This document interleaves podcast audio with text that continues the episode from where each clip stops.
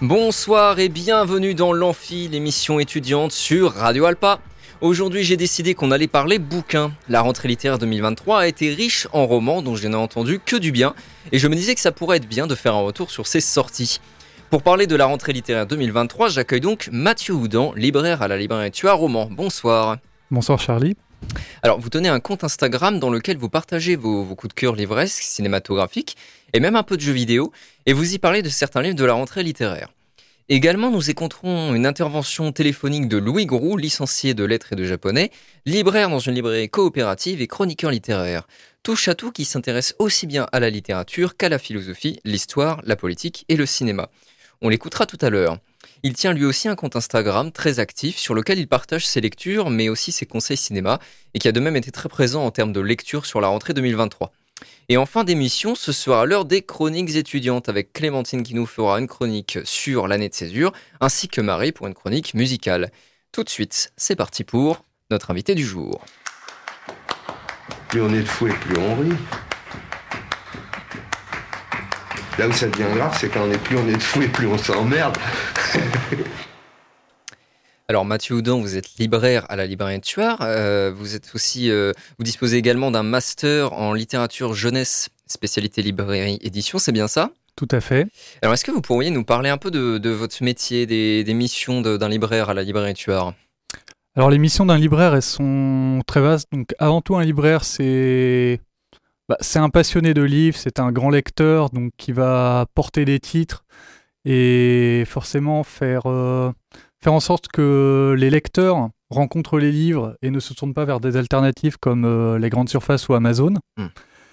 Euh, libraire, c'est également, enfin, on, est, on est des commerçants également, donc on a cet impératif du chiffre qui est présent et c'est également toute une logistique et et enfin énormément de missions de libraire pour hmm. le coup, le conseil client, la mise en rayon, le rangement, énormément de choses. Est-ce que votre euh, activité de libraire vous amène euh, à lire les, nouveautés? Tout à fait. On a les éditeurs nous envoient en général ce qu'on appelle des, services presse, donc euh, les livres qu'on reçoit en avance, et ce qui nous permet de lire la rentrée et enfin de lire selon nos goûts. Et, on a eu vraiment une rentrée très riche. Bah, justement, c'était ma question. Vous êtes venu mmh. aujourd'hui pour nous parler de la rentrée littéraire 2023. Est-ce que vous avez un retour général sur cette rentrée? Alors on a un retour très positif. Étonnamment, on est en termes de chiffres, on est sur la rentrée la moins prolifique avec seulement 466 titres, mais avec énormément de titres de qualité et vraiment d'excellents retours euh, sur vraiment de très très bons romans. Hmm. Alors vous dites 466 titres seulement parce que d'habitude c'est combien à peu près? Euh, Habituellement on est sur un peu plus de 500. Il y a quelques années on pouvait aller jusqu'à 700. Oui effectivement. Oui. Alors vous avez un compte Instagram euh, Mathieu HDNT. Euh, compte sur lequel vous partagez vos coups de cœur littéraires notamment. Euh, et quels livres de la rentrée littéraire ont eu droit à un post sur votre compte? Alors, il y a eu de nombreux livres de la rentrée qui ont eu droit à un post, notamment le dernier livre de Eric Reinhardt, donc Sarah Suzanne et l'écrivain, donc qui est vraiment une petite merveille de construction. Enfin, Eric Reinhardt, qu'on connaît grâce à L'amour et les forêts, qui est un, fan vraiment des mises en abîme et des jeux de miroir dans ses narrations. Et alors, vous avez aussi euh, particulièrement aimé euh, Nevada d'Imogen Bini. Est-ce que vous pouvez nous en parler davantage? Tout à fait. Nevada de Imogen Bini, qui, euh, qui est un texte qui a déjà été très connu il y a dix ans aux États-Unis, qui a fait son petit phénomène parce que c'était le premier texte écrit par une femme trans. Et on est sur un vrai roman de la transidentité, vraiment qui nous fait vivre ce qu'est être une femme trans vue de l'intérieur. Et en même temps, qui va mélanger ça à un roman euh, presque kerouacien avec ce personnage qui décide de partir sur la route, de tout hmm. plaquer. Donc euh, kerouacien, c'est-à-dire de Jacques Kerouac, qui est l'auteur de euh, On the Road, sur la route. Vous avez aussi un autre coup de cœur, c'est le Grand Secours de Thomas Reverdy. Est-ce que vous pouvez nous en parler un peu? Oui, on est certainement sur un des, des romans les plus étonnants de la rentrée. Sans Thomas Reverdy est un enseignant. Il décide de raconter dans son roman une journée dans un lycée dans le quartier de Bondy. Et il va prendre plusieurs points de vue, donc euh, celui d'un écrivain qui est invité dans ce lycée pour euh, animer un atelier d'écriture et faire découvrir la poésie aux lycéens. Euh, celui d'une prof de théâtre qui, qui n'y croit plus trop, qui mmh. est dans un établissement forcément compliqué. et d'un jeune garçon qui se rêve poète. Et on va raconter comment dans cette journée, euh, une émeute va tout bousculer et dans ce contexte sombre, s'il n'y a pas une échappatoire dans la littérature et la poésie. Alors c'est trois histoires indépendantes du coup ou tout est relié ensemble? Tout est relié. D'accord. Donc euh, presque à la manière d'un thriller parce qu'on a ce décompte où on sait qu'il va arriver quelque chose et où le destin vraiment de tous ces personnages va se croiser. Alors qu'est-ce- est-ce que vous faites des posts sur euh, toutes vos lectures? Euh, sur quasiment toutes, il faut savoir que quand j'ai créé ce compte Instagram, je n'étais pas encore libraire. Donc je me permettais parfois d'être très critique. Donc par exemple, quand il y avait un livre que je n'aimais pas, je ne, je ne me gênais pas pour le dire. Maintenant que je suis libraire, j'ai changé un petit peu de, de manière de faire. C'est quand un livre ne me plaît pas, juste je n'en parle pas. D'accord. Ok. Et d'ailleurs, oui, les lectures que vous partagez sur votre compte, du coup, c'est c'est des lectures que vous faites euh, pour votre plaisir, indépendamment de, de toute obligation, ou ça fait quand même un peu partie de votre travail de libraire? Alors, il y a un peu des deux parce que je, je choisis des livres vraiment en fonction de mon travail de libraire, où je lis vraiment de la- l'actualité, la, rentrée littéraire. Puis parfois quelques livres vraiment pour ma culture générale ou pour le plaisir. Je sais que par exemple, en ce moment, je suis sur deux romans en même temps, euh, sur Paradise Nevada de Diario Diophébi, chez Albin Michel pour la rentrée littéraire. Et euh, sur le conseil d'un auteur qui s'appelle Jérémy Fell, j'ai commencé pour ma culture euh, un roman qui s'appelle Les Luminaires de Eleanor Catton qui est paru il y a une vingtaine d'années, non, il y a une dizaine d'années, je me mélange, je m'en mêle les pinceaux, mais qui est une petite merveille. Alors, sur le site de Radio France, on peut trouver la liste euh, des 10 coups de cœur de France Culture et de l'Obs. Alors, parmi eux, il y a Western de Maria Pouchet, L'enfant dans le taxi de Sylvain Prudhomme, Nevada d'Imogen Bini, dont on a parlé un petit peu, Rocky Dernier Rivage de Thomas Gunzing, L'épaisseur d'un cheveu de Claire Berès, Mm. L'amour de François Bégodeau, qui été euh, a fait lire euh, au Mans le 7 et 8 Oui. octobre dernier, La foudre de Pierrick Bailly, Stupeur de Zérouillage Chalève, Proust, roman familial de Lormura et L'échiquier de Jean-Philippe Toussaint. Alors, y a-t-il des romans parmi cette liste que vous auriez lu et dont on n'aurait pas encore euh, parlé? Alors mon principal coup de cœur dans cette liste, c'est le western de Maria Porchet. D'accord. Donc euh, on est dans un roman extrêmement riche. On part de de l'histoire d'un comédien qui se veut très connu, Alexis Wagner, qui a le rôle de Don Juan Mhm. et qui décide de prendre le large, de disparaître sans prévenir personne, de mettre euh, tout le monde dans une situation plutôt embarrassante. Et en parallèle de l'histoire de ce comédien, on va être vraiment dans l'histoire de, également d'une femme qui décide de tout plaquer, de partir avec son fils euh, pour se réfugier dans le Lot. Et elle va tomber sur ce- cet acteur en fuite euh, qui laisse derrière lui une véritable tempête médiatique qui rappelle MeToo. D'accord. Alors, ce qui est puissant avec Maria Porchet, c'est son écriture qui est vraiment teintée d'humour et d'ironie, où elle compare vraiment ces personnages qui vivent des situations très triviales à des héros de western. Et en même temps, elle interroge les... ce que deviennent les rapports humains et surtout les rapports hommes-femmes après MeToo. Alors, nous évoquions tout à l'heure Sarah, Suzanne et l'écrivain d'Éric Reinhardt, qui fait Mhm. partie de la sélection pour le Goncourt avec trois autres livres Humus de Gaspard Koenig, Triste Tigre de Neige Sino et Veillez sur elle de Jean-Baptiste Andrea. Est-ce que vous avez un pronostic pour le Goncourt, Mathieu Houdon? Euh, alors, à ce stade, j'en- j'entends énormément de bien au sujet du Veiller sur elle de Jean-Baptiste Andrea, mais je, je vais miser honnêtement sur Eric Reinhardt et Sarah Suzanne et l'écrivain. Qui est un de vos coups de cœur de la rentrée Parce littéraire, on rappelle. Est vraiment dans un, avec Sarah Suzanne et l'écrivain, dans un roman fort. L'histoire d'une euh, d'une femme qui va se confier sur son vécu, un, un vécu assez banal finalement. C'est, elle se laisse délaisser par son mari, elle va décider de partir. Et tout ne va pas se passer comme prévu. Elle décide de raconter ça à cet écrivain, et l'écrivain va commencer à injecter ce qui fait la littérature dans ce réel banal. Et finalement, Eric Reinhardt, il va, il va construire un véritable euh, enfin, roman qui est un, sur le pouvoir que la littérature a de transformer le réel Mm. et de le rendre plus romanesque. Et donc vous dites, oui, ça rentre dans une logique qu'on connaît déjà d'Éric Reinhardt, de mise en abîme, de Mm. réflexion au miroir, tout ça. Euh. Est-ce qu'il y, a- il y a un côté un peu, euh, on va dire, euh, méta-littéraire chez Éric Reinhardt? Oui, on sent qu'il s'amuse énormément là-dessus parce que autant ces personnages, Sarah et son double littéraire Suzanne, sont nommés, l'écrivain n'est jamais nommé et on se demande si, si Eric Reinhardt se projette pas lui-même dans ce personnage, euh, mais qu'il entretient quand même le doute jusqu'au bout. Hmm. Euh, en tant que libraire Mathieu Houdan, euh, quel roman de la rentrée littéraire finalement conseilleriez-vous absolument? Euh, à question épineuse. Alors, ça, je dirais que ça dépendrait du lecteur, mais le, le roman que j'ai envie de conseiller absolument, c'est Western, Ouais. qui est vraiment euh, un texte fort, une écriture qui arrive à être drôle malgré un sujet qui ne l'est pas forcément. Et sinon, d'un d'un autre point de vue, un autre roman que j'aime recommander, ça va être La sentence de Louise Erdrich. D'accord. On va être vraiment sur. euh, pour ceux qui veulent un, un grand roman américain, c'est vraiment le, le texte. euh, Vous pouvez nous en parler un peu si vous Oui, voulez. tout à fait. Donc, euh, La sentence de Louise Erdrich, donc chez Albin Michel, où on est dans l'histoire d'une femme native qui s'appelle Touki, qui se retrouve en prison par un concours de circonstances. Et au sortir de prison, elle va devenir libraire, justement. Dans une petite librairie de Minneapolis, librairie de Minneapolis que, dans laquelle Louise Erdrich elle-même a travaillé. Donc il y a un petit côté un peu autobiographique. Et on imagine qu'un jour dans cette librairie, la cliente à la fois la plus fidèle et la plus agaçante vient à mourir, Hmm.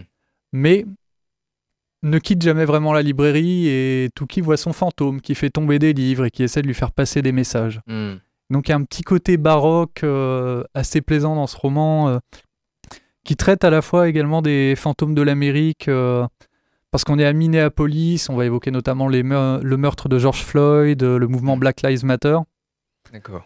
Donc c'est vraiment sur un grand roman sur les fantômes de l'Amérique Ouais. et Donc c'est du fantastique, mais très ancré quand très même sur très un léger contexte. euh, coup. Ouais, d'accord. Oui, c'est tout en finesse, quoi. Mm, tout à fait. Alors la rentrée littéraire, ça, ça continue jusque début novembre. Est-ce qu'il y a des nouvelles parutions que vous attendez particulièrement? Euh, alors celle que j'attendais le plus vient de paraître, c'est le nouveau Patrick Modiano, donc euh, la danseuse, Ouais. qui fait partie de ma pile à lire et où j'ai Mm. vraiment de très très grosses attentes. Bah, Louis Groux en parle Mm. dans son intervention qu'on va écouter tout à l'heure. Euh, Vous pourrez me dire ce que vous en pensez. J'ai hâte d'entendre ça. Alors restez avec nous, après une petite pause, on écoutera euh, l'intervention de Louis Roux. Alors euh, je, je précise moi quand même de mon côté le- sur les prochaines parutions de la rentrée littéraire, euh, il y a l'extra l'extraordinarium de Mathias Malzieu qui compile en fait euh, toute son œuvre littéraire et qui sort le 2 novembre, qui sort aussi avec un album musical parce que Mathias Malzieu est le chanteur du groupe Dionysos. Donc euh, au niveau album musical, ce sera un album de, reprise de leurs plus grandes chansons avec euh, plein de featuring, euh, ça va être pas mal. Et côté BT, on a le tome 7 de Black Sad qui sort le 3 novembre, hein, Black Sad BD mythique pour ceux qui connaissent un peu le monde de la BD. Et pareil, le tome 9 de La Guerre des Lulus le 15 novembre. Voilà, donc de bonnes sorties en BD. Donc on va faire une petite pause. N'oubliez pas que vous pouvez gagner des places pour Guillaume Perret et Echt le 15 novembre au Saunière en appelant au 02 43 24 37 37 pendant la pause musicale. Et tout de suite, on écoute Julien Doré de Mo.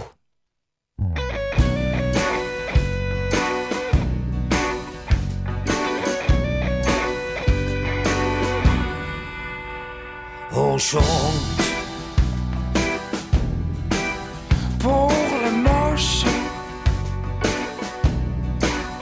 les généreux, les frustrés et les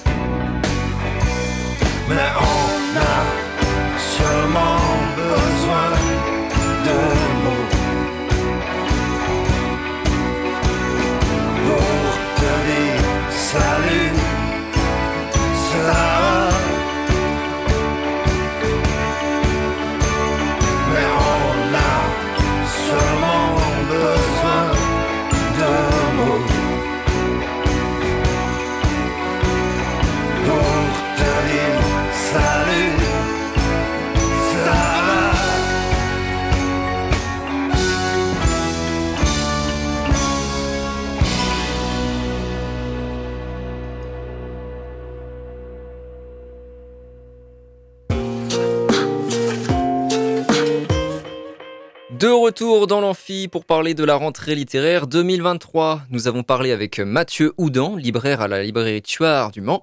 Et maintenant, nous écoutons une intervention depuis Paris de Louis Groux, libraire en librairie coopérative et chroniqueur littéraire sur son compte Instagram Louis GRLT. Et vous ajoutez un tiré du bas. On écoute tout de suite son avis et ses coups de cœur sur la rentrée littéraire. Plus on est de fou et plus on rit. Là où ça devient grave, c'est quand on est plus on est de fou et plus on s'emmerde. Bonjour Louis Groux, alors euh, vous êtes euh, libraire, euh, mais vous avez aussi un compte Instagram sur lequel vous publiez les différents coups de cœur de la rentrée littéraire et même de vos lectures en général, aussi de vos coups de cœur cinématographiques. Vous avez un compte Instagram très, très nourri à ce niveau-là. Mais écoutez, je vais, je vais vous laisser en parler vous-même, vous présenter et nous présenter un peu votre avis sur la rentrée littéraire 2023, puisque vous nous faites l'honneur, depuis Paris, euh, de nous faire un, petit sujet sur la rentrée 2023 dans l'amphi sur Radio Alpa. Allez-y. Bonjour, bah du coup ouais, je suis Louis, j'ai 25 ans. Euh, du coup effectivement je travaille en librairie, je suis dans une petite librairie coopérative à Villejuif, juste au sud de Paris. Et du coup bah ouais, je chronique des, bouquins et des films sur mon compte Instagram euh, Louis tiré du bas. Euh, alors comment j'en suis arrivé là? Moi j'ai une licence de japonais, j'ai un petit peu habité au Japon, puis après j'ai passé une, une licence de lettres. Et, et voilà, du coup, euh, j'aimerais faire euh, mon trou dans, dans le journalisme. Euh, bah, du coup, on va parler de la rentrée littéraire. Moi, je trouve que c'est, en tout cas depuis que je suis libraire, donc c'est la quatrième rentrée que je fais. Je trouve que c'est la, la meilleure que j'ai jamais faite. Alors c'est peut-être juste qu'au fur et à mesure du temps, je sais euh, où trouver les textes qui me plaisent, des choses comme ça. Mais en, en tout cas, moi, j'ai eu plein, plein, plein, plein de coups de cœur. C'est vrai que même, en général, il y a beaucoup de retours positifs en fait sur, euh, sur bah ouais, cette rentrée euh, de la part de- des journalistes et des critiques. Ouais. Bah ouais, et puis même dans moi je- j'ai pas mal d'amis qui sont libraires et d'habitude c'est un petit peu le oh, c'est un petit peu le truc euh, facile de, de dire oh la rentrée gna gna gna c'est Mm. nul et tout et là j'ai pas du tout eu ces retours là quoi au contraire. Mm. Donc euh, je sais pas pourquoi euh, cette année euh, ça se passe aussi bien. Mais euh, ouais, moi j'ai commencé par avoir des coups de cœur euh, chez Grasset que j'avais pu lire en, en avance. D'accord. J'ai lu, euh, j'ai lu quatre livres chez eux, mais je voulais surtout m'arrêter sur euh, sur sur euh, bon alors pas très original hein, comme premier livre, mais sur euh, Perspective de Laurent Binet, qui est un polar qui se passe pendant la, la Renaissance italienne, euh, qui est un roman épistolaire, ce qui est quand même assez étonnant. Donc on est dans le milieu des peintres, on croise Michel-Ange, on croise aussi les Médicis qui intriguent en France, on, on est dans, dans ce contexte historique-là. Et du coup, il y a un meurtre, on va essayer de, de le résoudre. Et bah, je trouve ça très très fort, c'est dans, un peu dans la lignée bah, de ce qu'a fait Umberto Eco ou d'autres auteurs euh, bah, de polar historique. C'est hyper bien, euh, comme d'habitude avec, Binet, on sent qu'il connaît parfaitement son sujet. Mm. Et là, pour le coup, c'est un petit peu plus, plus simple que d'habitude, un petit peu plus simple à suivre. Peut-être le côté épistolaire. En tout cas, moi, c'est un, un livre que je conseille beaucoup, mais bon, je pense que beaucoup en ont parlé. Et en moins connu de la rentrée Grasset, j'ai beaucoup aimé aussi Croix de cendre d'Antoine Senanque. Je connaissais pas du tout cet auteur. C'est aussi un espèce de polar historique, sauf que ça se passe euh, au XIVe siècle, au Moyen Âge. Et en fait, c'est un roman qui historiquement se passe juste avant les événements du Nom de la Rose. Et Mm. là aussi, on suit euh, des moines. Donc je trouve ça très intéressant de pouvoir les lire euh, l'un avec l'autre. Et en fait, c'est aussi comme euh, le livre de Binet, c'est une uchronie, parce que l'auteur va, clairement- va nous présenter une autre origine à La Peste Noire. Euh, Croix de Cendre, si je me trompe pas, il est dans la, dans la liste pour le Goncourt, non? Euh, ben, les listes du concours ont été bien bien euh, sabrées et il y est plus. Ah, d'accord, ok. Non, il reste trois livres, il reste Humus, euh, Triste Tigre et je sais plus le, le troisième. Ah, Il y a plus l'échiquier de, de Philippe- Jean-Philippe Toussaint Ça c'est pareil, c'est parti ça. D'accord. Justement, c'est des livres que j'avais présentés. Moi, je suis, enfin, je suis un petit peu déçu, mais après, c'est parce que le concours, c'est toujours un livre très assez calibré. Et je pense que c'est des livres qui. Alors, celui-là, Croix de Cendre, il aurait encore pu passer dans, dans une liste de concours, mais souvent, c'est pas ce genre de romans-là qui sont primés, donc je suis pas étonné qu'il Mm. il ait été retiré. Parce que du coup, moi, un autre livre qui est dans la liste du concours que j'ai beaucoup aimé, c'est euh, Proust, roman familial de Laure Murat. Hmm. Alors j'étais étonné qu'il soit dedans parce que c'est pas vraiment un roman, c'est un mélange de d'essais sur Proust, d'autofiction. euh, mais donc il a quand même eu droit à la première sélection. Euh, bah, en fait, le parcours de l'autrice c'est assez fou parce que c'est une femme qui vient de la noblesse euh, napoléonienne et en fait, qui tout simplement ses ancêtres sont dans la recherche du temps perdu. Sauf que cette femme, elle a quitté cette noblesse parce que quitté sa famille, elle est partie étudier, enfin enseigner aux États-Unis. euh, en partie parce qu'elle était homosexuelle et que c'était pas, pas accepté par son milieu. Et du coup, elle explique en quoi Proust a été euh, pour elle hyper salvateur, euh, lui a ouvert les yeux sur son milieu social et elle casse beaucoup du coup l'image de Proust écrivain pour noble quoi. Au contraire, elle montre que c'est plutôt un écrivain qui démystifie tout ce tout ce milieu-là. Mm. Et ça c'est un super roman, enfin hyper original aussi sur la forme et donc oui, qui est plus dans la liste du concours euh, malheureusement. Après, j'ai aussi beaucoup aimé le, le nouveau Modiano, euh, la danseuse. Oui. Bon, pareil, pas très original, hein, un livre qui a été beaucoup mis en avant. Mm. Euh, pour le coup, c'est un Modiano un peu étonnant parce qu'il il met en avant un thème qu'il a jamais évoqué dans aucun de ses autres livres, qui est, qui est la danse. Alors après, c'est toujours un- sur le reste, c'est- très modianesque, quoi. C'est toujours ce mélange de souvenirs, euh, de balades dans Paris, de réflexions sur le temps qui passe. D'ailleurs, avec un petit côté un peu plus grinçant et réactionnaire que, que d'habitude, qui m'a un peu Ah. étonné. Mais c'est vraiment un- encore un super roman de Modiano comme d'habitude, qui mélange, bah, qui mélange bien en fait. euh, toujours cette question quand on lit Modiano, qu'est-ce qui est vrai, qu'est-ce qui est faux, euh, où est le réel, où est la fiction. Et moi, je trouve que c'est là où se niche euh, l'intérêt de la littérature. Quoi. Sinon, on fait un documentaire ou donc ouais, un, un Modiano très très bon comme, comme d'habitude. Alors après, on n'atteint pas les sommets de Hank Sapati qui a 4-5 ans, mais, mais c'est quand même très très bien. Vous n'avez pas encore parlé de, de l'échiquier de Jean-Philippe Toussaint? Justement, j'arrivais à l'échiquier de Jean-Philippe Toussaint, qui lui aussi était dans la liste du concours jusqu'à bah, assez tard euh, dans les dernières. Mais voilà, du coup, dans la dernière, le, le trio, il n'y est pas. Euh, moi, je trouve que c'est vraiment l'aboutissement d'une carrière. Alors, Jean-Philippe Toussaint, auteur qui a commencé par des romans euh, vraiment de la lignée du nouveau roman, puis qui a fait une quadrilogie euh, amoureuse que moi je trouve absolument géniale euh, sur, sur euh, une femme qui s'appelle Mm. Marie. Et là, il fait un, une espèce d'autofiction, euh, mais qui utilise, euh, qui utilise le- le- ses souvenirs de joueurs d'échecs, mais aussi qui utilise euh, bah, la forme de l'échiquier. Donc c'est un livre euh, très, comment dire ça, c'est un livre très formaliste, et en même temps, moi je trouve très touchant quoi. Cet homme euh, qui se confie finalement sur euh, plein de souvenirs hyper intimes, qui parle beaucoup de son père. euh, J'ai trouvé ça très très bien, comme toujours avec Toussaint. À la base, c'était plutôt une traduction de Zweig, mais finalement, il a aussi écrit un roman sur la traduction, mais finalement où il s'est raconté lui-même. quoi. Donc c'est deux sorties de conflits de Toussaint qui, qui fonctionnent ensemble et qui sont super super intéressantes. Je, suis- je, vraiment- je suis vraiment dès qu'il n'ait pas gagné un prix, un grand prix. Et moi, je pense que Toussaint, c'est un des auteurs qui méritera peut-être Nobel de littérature un jour. Quoi. Mm. Bon, pas tout de suite, vu qu'on en a eu un il n'y a pas longtemps. Mais... Donc voilà, c'était l'échiquier de Toussaint.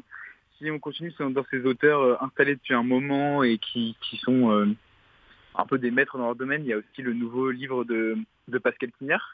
Ah oui. Pascal Quignard qui, alors qui a deux lignées un peu différentes dans son œuvre, une lignée bah, de, de romans euh, très minimalistes et une lignée où c'est vraiment des, des essais, des poèmes, des romans conceptuels, des livres de philosophie, je ne sais pas comment les, les décrire. Mm. Et là, on sent que Quignard, il est, il est plus apaisé que jamais euh, et il écrit un livre en fait sur euh, euh, qui fait il se questionne sur euh, l'inadéquation entre le temps des hommes et un temps qui serait le temps de la nature ou du cosmos. et donc c'est Quignard qui prend du recul, qui comment dire ça, je sais pas, qui prend du recul, qui, qui fait qui nous fait du bien tout simplement. Mm. Et mais en même temps toujours avec cette érudition de dingue, mais c'est pas une érudition qui va alourdir son propos, au contraire quoi. On a l'impression que c'est bon quoi, c'est devenu c'est devenu un sage quoi. Grâce à toute cette érudition, c'est un livre absolument magnifique. Je voulais évoquer deux essais, je sais pas trop si, si c'est euh, mais je voulais parler de Démocratie manifeste de Barbara Stiegler et Christophe Pébart et de Oublier Camus d'Olivier Gloag. Je vais pas épiloguer sur ces temps dessus, mais c'est je trouve deux essais très intéressants à la rentrée. L'un qui nous fait réfléchir sur un des modèles littéraires, un des auteurs indéboulonnables Camus, qui montre qu'en fait euh, son œuvre elle peut euh, sans respect être critiquée, et dans l'autre on réfléchit à euh, notre modèle politique, euh, là entre guillemets démocratie. Euh, Et donc l'autrice nous montre à quel point bah, on a dévoyé ce mot. Ces deux essais, je trouve très très très très intéressants. Et puis je voulais aussi parler d'une petite sortie poche qui est Ségurant le Chevalier au Dragon, Ah oui. qui est un roman du Graal euh, qui avait été complètement oublié, qui était perdu, disséminé dans plein de manuscrits en France, en Italie. Et il y a un chercheur, Emmanuel Arioli, qui a retrouvé, compilé, traduit ce texte et analysé aussi. C'était déjà paru en, en grand format, mais plutôt dans, des, dans un format pour, euh, pour chercheurs. Là, ça apparaît en poche, aux belles lettres. Et c'est là, pour le coup, c'est c'est c'est comme lire un, un roman de fantasy, comme, euh, enfin, c'est très très accessible. Et puis c'est juste fou de combler ce trou euh, de l'histoire littéraire. Quoi. Dans, dans la dans l'intro, il parle d'un pont entre les romans euh, de Chrétien de Troyes Mm. et euh, les parodies euh, comme celles comme euh, Don Quichotte? Oui, comme Don Quichotte, quoi. Et c'est vrai que c'est un petit peu ça. On sent que on sent que c'est déjà 100 ou 150 ans après Chrétien Troyes que qu'on peut déjà avoir une espèce de recul sur le roman euh, médiéval Mm. et en même temps, euh, en même temps, c'est purement un roman médiéval Mm. aussi. Je renvoie d'ailleurs au, podcast sur France Culture euh, sur, sur ce, Ouais. sujet- sur ce sujet-là, justement. euh, Ouais, c'est une vraie. et puis c'est une histoire. On a eu l'histoire de Céline là, il y a une ou deux rentrées, euh, pareil, des manuscrits retrouvés. Là, exactement. ça fait toujours des, ça fait toujours des espèces de, de, de rendez-vous un peu euh, Mm. Dans le monde de la littérature. Et je trouve ça c'est intéressant de d'y jeter un œil, quoi. Et alors, en BD, moi, j'ai plein de choses que j'attends, mais il n'y a pas encore tout qui est sorti. Il y a la nouvelle BD de Jules Averse, que je vous conseille beaucoup, de l'autofiction euh, américaine totalement barrée. Mm. Il y a le deuxième tome de Lou Sonata, que j'attends beaucoup aussi. Mais en BD déjà sorti, j'ai beaucoup aimé Les Guerres de Lucas, de. Laurent Hoffman et Renaud Roche, qui est une, une bande dessinée un peu documentaire sur euh, la, la genèse, en gros, de, de, de la guerre des étoiles, et en même temps sur euh, tout ce mouvement du Nouvel Hollywood. C'est une BD absolument géniale, vraiment, que je vous conseille aussi. Assez classique, mais, mais franchement, je pensais bien connaître ce mouvement, et pourtant j'ai appris plein de choses, quoi. Mm. Donc ouais, franchement, sur tous les plans, que ce soit en poche, il y a des nouveautés en poche, en essai, en littérature. Enfin, moi, j'ai pris vraiment beaucoup, beaucoup de plaisir. Merci Louis Grou euh, pour tous vos conseils, euh, pour toute cette review de la rentrée littéraire euh, 2023. Euh, je vous remercie beaucoup pour le temps que vous avez accordé euh, à Radio Alpa. Pas de problème, bah, c'était un plaisir. hein. Eh bien écoutez, euh, à la prochaine et euh, je vous souhaite euh, bonne continuation dans tout ce que vous entreprendrez. Merci beaucoup, bonne soirée. Bonne soirée, au revoir. De retour dans l'amphi, on vient d'écouter l'avis du chroniqueur littéraire Louis Groux sur la rentrée littéraire 2023. Alors, petit erratum concernant la liste du Goncourt, en réalité, il reste encore quatre romans en liste qu'on a évoqués tout à l'heure euh, avec Mathieu Houdan, donc Sarah Suzanne et l'écrivain d'Eric Reinhardt, Humus de Gaspard, Humus de Gaspard Koenig, Triste Tigre de Neschino et euh, Veillez sur elle de Jean-Baptiste Andrea. Mathieu, Mathieu Houdan, est-ce que vous voudriez réagir d'une manière ou d'une autre à l'intervention de Louis Groux? Alors c'est une intervention vraiment passionnante sur euh, beaucoup de titres que je n'ai pas encore lu de la rentrée et enfin, j'avais déjà dit que j'avais énormément d'attentes sur le Modiano donc euh, Mm. c'est à venir. Il y a Elle disait quelque chose sur le Modiano, justement. Il disait, Mm. y a- on y retrouve. Parce que, alors, moi, personnellement, j'ai jamais lu Modiano, voilà, je le dis. ah c'est une de mes tares. Euh, Et donc, en fait, il parlait de ce mélange entre euh, réalité et fiction, toujours cette indistinction. Est-ce que c'est quelque chose que vous confirmez chez Modiano? Oui, bah, il y a toujours eu ce côté, ce mélange entre le côté enquête, souvenir. Je sais que j'avais été particulièrement marqué par ce Dora Bruder, qui, est- qui a été ma découverte de Modiano personnellement. Et euh, on est vraiment dans ce moment où, euh, enfin, où Modiano par les- se rend compte que les preuves sont fragmentaires et que du coup, il va falloir réinventer et imaginer Mm. ce qui a été la vie de cette jeune femme qui a disparu. euh. Donc, euh, non, c'est un livre très marquant. Et euh, enfin, chez Modiano, il y a toujours eu cette écriture du souvenir et du fragment. D'accord. Vous réagir d'une autre manière sur l'intervention de Louis Groux ou, euh, je voulais réagir notamment sur, euh, sur la bande dessinée parce que c'est vrai qu'on est en énormément de sorties euh, Ouais. intéressantes. Bah, la guerre des Lucas qu'il a évoqué, qui, Mm. est, qui est vraiment une excellente BD que j'ai eu l'occasion de feuilleter. On est également sur bah, des très très grosses nouveautés qui arrivent en ce moment à la librairie avec un nouveau Astérix, avec cette fois un nouveau Ah oui. scénariste. Hmm. Donc euh, c'est Ferry qui est remplacé par Fab Caro. Ah, d'accord. Fab Caro, donc Fabrice Caro, qui est, fait partie de mes coups de cœur dans la rentrée euh, sur un autre registre que ceux précédemment évoqués, sur celui de l'humour, Hmm. qui avait écrit un roman qui s'appelle Journal d'un scénario, On est dans l'histoire d'un scénariste qui se dit qu'il va faire le plus grand film d'auteur euh, qui sera primé à Cannes avec Louis Garrel dans le rôle principal. Hmm. Et euh, confronté au producteur, on va commencer par lui changer son casting principal en remplaçant Louis Garrel par Cadmerade. Puis on va faire des petits changements et finalement ça va être sous la forme d'un journal le récit de comment un chef-d'œuvre du cinéma peut devenir le pire des navets. Ouais. Merci à vous, euh, Mathieu Houdon, d'être venu nous parler de la rentrée littéraire 2023.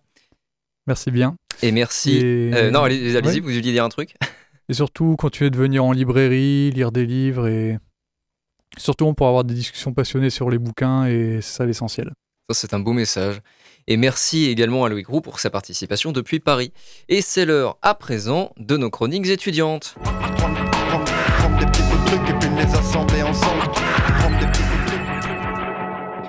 Et on écoute d'abord la chronique enregistrée de Clémentine. Salut Clémentine, ça va? Salut Charlie, ça va super et toi? Alors de quoi tu vas nous parler? Et bah aujourd'hui je vais te parler de la différence entre avoir envie et entreprendre son envie de césure.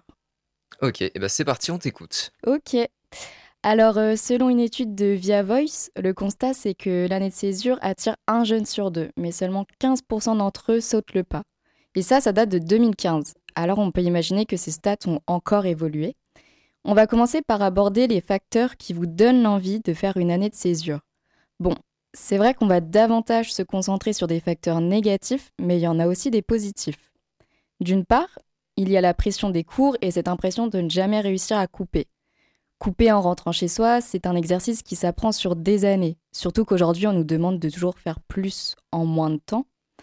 Un exemple tout simple pour faire un parallèle entre le monde pro et le monde universitaire, c'est l'usine. Pour y avoir travaillé et échangé avec des personnes qui ont fait toute leur carrière euh, au même endroit, ils ont subi les conséquences de ça, produire plus sans avoir plus de temps. Le parallèle, c'est qu'on peut retrouver cette même pression avec les cours. Nous, étudiants, quand on rentre le soir et qu'on finit à 19h et qu'on doit encore travailler, on ressent cette pression de toujours devoir faire plus et ne jamais réussir à couper. Donc, ça peut nous donner l'envie de, tout stopper. Il y a aussi une pression de qu'est-ce que tu souhaites faire? de- depuis qu'on est petit. Alors que même aujourd'hui, à 22 ans, euh, je ne sais pas. Et notre génération tend à avoir plusieurs métiers au sein d'une même vie. Et pour découvrir ces différents métiers, il faut parfois faire une pause pour expérimenter le monde qui nous entoure. Ensuite, il y a aussi une pression de toujours devoir prouver quel projet professionnel on poursuit pour pouvoir continuer les études. Par exemple, euh, lorsque j'ai passé des entretiens pour des masters, on m'a à chaque fois demandé de présenter un projet professionnel cohérent avec le master. Mais en réalité, euh, j'ai dû inventer, et comme la plupart des étudiants, je pense. Donc finalement, il y a une pression de ne pas toujours pouvoir faire ce que l'on souhaite sans avoir de projet défini par derrière. Ça peut donc nous freiner dans nos études et nous, donner l'envie d'arrêter. Tous ces facteurs peuvent conduire à, à un burn-out scolaire, concept d'ailleurs élaboré dans un article de Sylvie Le Charbonnier en 2022 dans le journal Le Monde. Dans cet article, elle parle de l'anxiété, des angoisses ressenties et qui deviennent une réelle habitude dans notre vie étudiante. Cette pression qui ne fait que grandir d'année en année est donc un facteur à prendre en considération dans ceux qui nous poussent à vouloir tout arrêter. Car la conséquence de cette pression permanente, c'est une fatigue mentale, un épuisement total qui entraîne, une perte de goût pour les études. Et donc, les étudiants finissent par avoir cette envie de tout arrêter et faire autre chose. Mais attention à ne pas prendre de décisions impulsives. Parfois, quand on atteint nos limites, la seule solution vers la guérison d'un mal-être construit par notre système scolaire, c'est de tout arrêter sur un coup de tête. Un conseil, essayez de toujours réfléchir à ce que vous aimeriez faire là, à l'instant T, si vous arrêtiez. Vous avez tous les capacités de faire une pause, de vous, de vous en sortir, de découvrir autre chose qui va vous épanouir. Mais prenez le temps d'y réfléchir. Ce n'est pas du temps perdu, c'est au contraire du temps de gagner. Bon, heureusement, on peut aborder un facteur positif. On peut simplement avoir envie de voyager, de voir d'autres choses sans ressentir euh, un mal-être. Une question qui, je pense, serait intéressante à soulever, c'est combien d'étudiants prennent une année de césure en raison d'un mal-être et combien en raison d'une simple envie de découvrir autre chose? Ceci dit, parfois, même en ayant l'envie, on ne parvient pas à l'entreprendre. Donc on arrive à la deuxième partie de, cette chronique qui aborde les facteurs qui nous empêchent de passer à l'action. D'abord, on peut ressentir une pression des parents. L'année de césure, ce n'est pas un concept de leur époque. La majorité d'eux ont suivi un parcours linéaire et ont gardé l'idéal de travailler au plus vite. Ça peut créer un stress chez nos parents et qui se comprend tout à fait. Mais la société évolue, vous devez écouter vos envies. Vos parents peuvent avoir peur, mais il faut tenter de, communiquer avec eux dans la mesure du possible. Et si c'est difficile, vous pouvez toujours écrire une lettre, euh, par exemple. C'est important car on ne veut pas les décevoir, donc le stress qu'on peut leur procurer par notre envie de couper peut se répercuter sur nous, et la conséquence c'est que par crainte de les décevoir, on ne passe pas à l'action. Ensuite, on est dans une société française avec un système qui ne met pas en avant l'année de césure. Cette pratique est courante dans les pays anglo-saxons, y compris chez nos voisins européens, mais en France, elle reste minoritaire. Pardon. Alors pourquoi? Encore selon l'étude de Via Voice, 51% des étudiants renoncent à sauter le pas pour des questions financières. L'année de césure peut couper les étudiants de leur bourse lors de leur reprise et peut donc rester l'apanage des privilégiés en quelque sorte. Évidemment, c'est à nuancer, vous pouvez parfaitement réussir à vaincre cette raison financière. Dans mon cas, j'ai travaillé à l'usine tous les étés, alors certes, c'est un sacrifice, mais on peut toujours y parvenir. Et pour vous rassurer, je n'ai pas perdu ma bourse euh, en reprenant les études. À mon sens, des aides devraient être mises en place pour aider les étudiants à passer cette étape, comme le font d'autres pays d'Europe, euh, comme par exemple la, la Scandinavie. Car cette pause est formatrice on devrait avoir un droit à l'erreur, au changement, qui serait encadré par des aides actrices de notre projet. Autre fait, dans cette étude, 30% des sondés souhaitent terminer les études au plus vite. Donc le constat, c'est qu'il y a une pression du diplôme. Et ça s'illustre très facilement. En France, on a la moyenne d'âge la plus faible chez les étudiants. Ça montre bien que notre système ne nous pousse pas à entreprendre cette année de césure. Et à titre informatif, Claude Bartolone, qui a été président de l'Assemblée nationale, voulait ouvrir un droit à l'année de césure pour tous. Aujourd'hui, on pourrait se questionner là-dessus. Est-ce qu'on a réellement un tel droit et est-ce qu'il est vraiment garanti? Enfin, les étudiants peuvent simplement avoir peur de partir et de ne pas réussir. Si on prend le cas du, visa voyage-travail en Nouvelle-Zélande, par exemple, c'est une idée géniale, mais, il y a toujours la question de est-ce qu'on va réussir à trouver un travail là-bas, etc. Donc la peur peut nous décourager de passer à l'action. Maintenant qu'on a essayé de comprendre pourquoi il existe ce blocage pour entreprendre, on abordera lors de la prochaine chronique les différentes possibilités qui s'offrent à vous. Vous faire découvrir vos opportunités, vous donner des conseils pour vous aider euh, à peut-être passer à l'action. Donc surtout, restez branchés et encore merci à toi, Charlie. J'espère euh, que cette chronique vous aidera à vous sentir compris si vous vous trouvez dans une situation d'hésitation, c'est-à-dire celle où l'on veut mais n'ose pas. Je vous souhaite une excellente fin de semaine. J'envoie plein de courage pour les étudiants en alternance qui n'ont pas de vacances et souhaite un bon repos à ceux qui ont la chance d'en avoir. Merci beaucoup Clémentine pour cette chronique euh, très complète déjà et on attend la suite avec impatience. À la prochaine. Ça marche, à la prochaine. De retour dans l'infi, toujours pour les chroniques étudiantes, et on finit avec Marie. Salut Marie. Salut. Ah, alors attends, pardon, excuse-moi, ton micro n'était pas activé. Voilà. Tac, tac, voilà, ça se remet comme ça. Salut Marie, donc. Eh bah, salut. Donc, de quoi tu nous parles aujourd'hui? Aujourd'hui, je vais vous parler d'une artiste qui me fascine, Nina Hagen, et puis bah, de sa musique. Eh ben, on t'écoute. Alors, Nina Hagen, c'est une chanteuse, actrice et auteure-compositrice allemande, née le 11 mars 1955.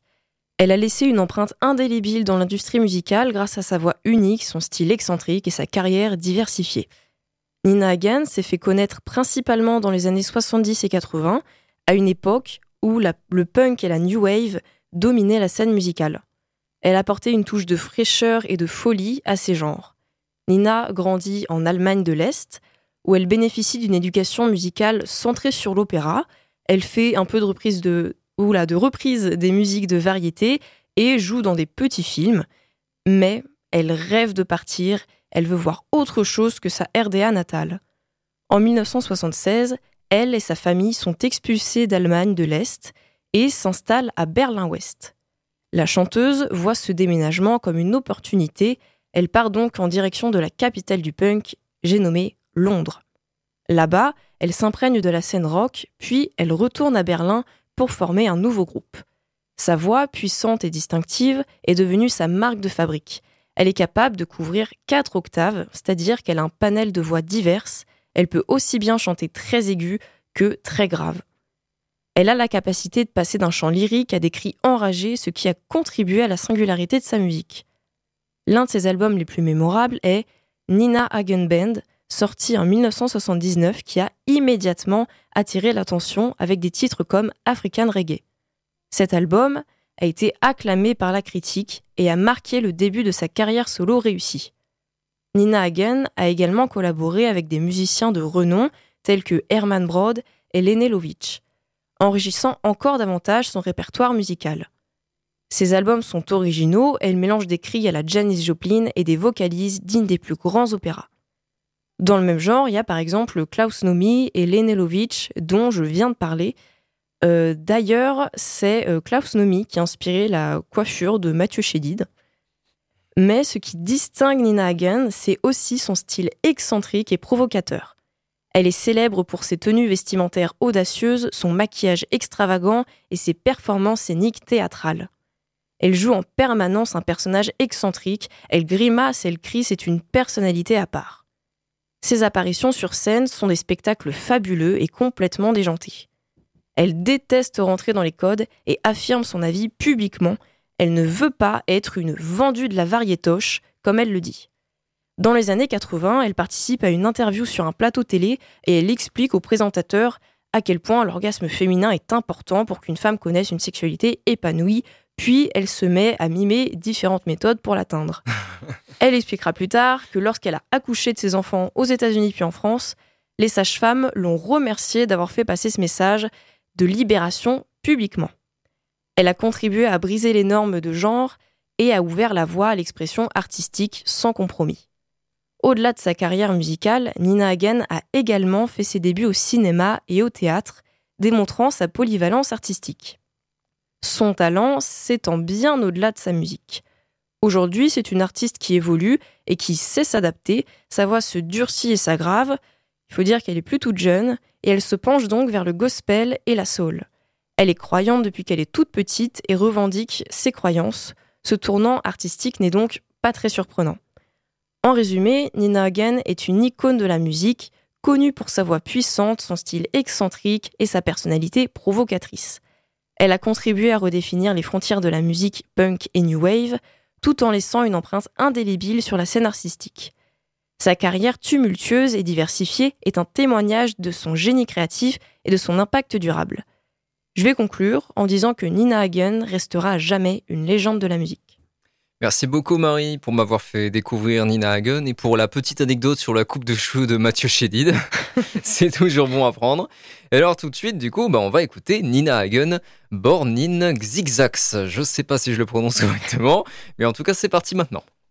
This is again Radio Yerevan with our news. Oh, I'm sorry. Turn on the machine. This is Radio Yerevan. My name is Hans Ivanovich Hagen, and this is the news.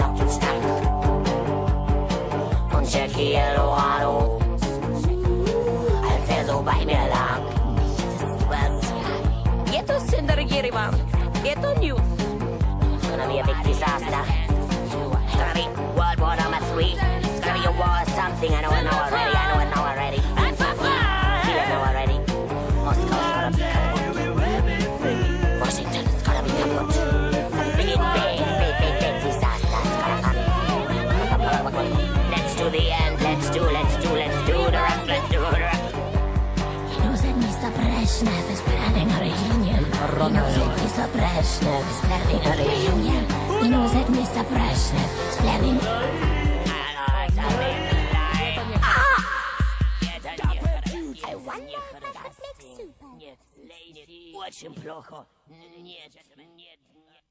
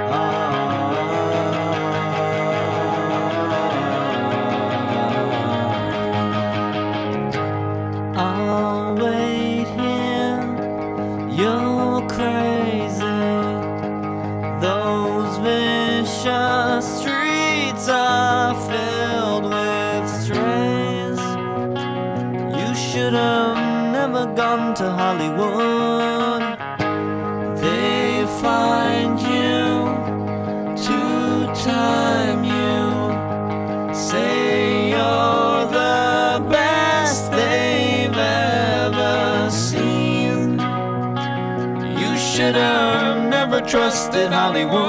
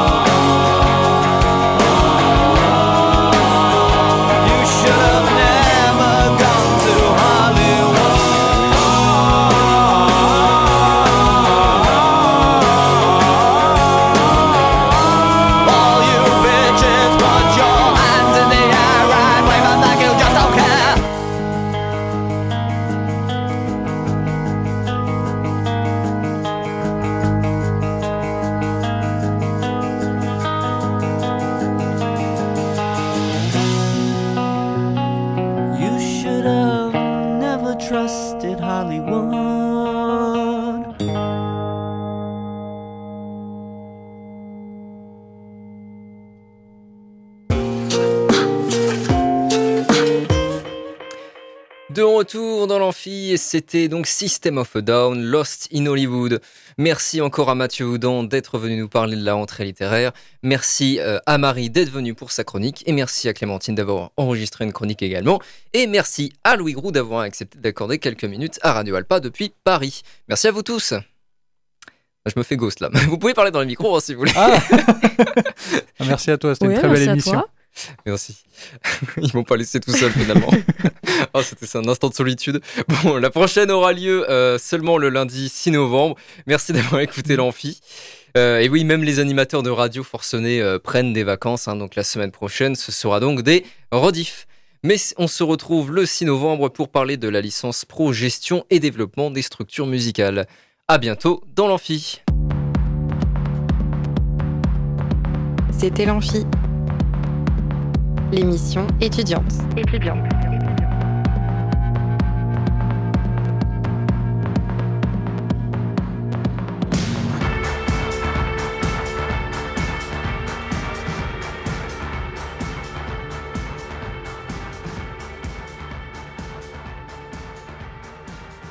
Radio Alpa, l'alternative.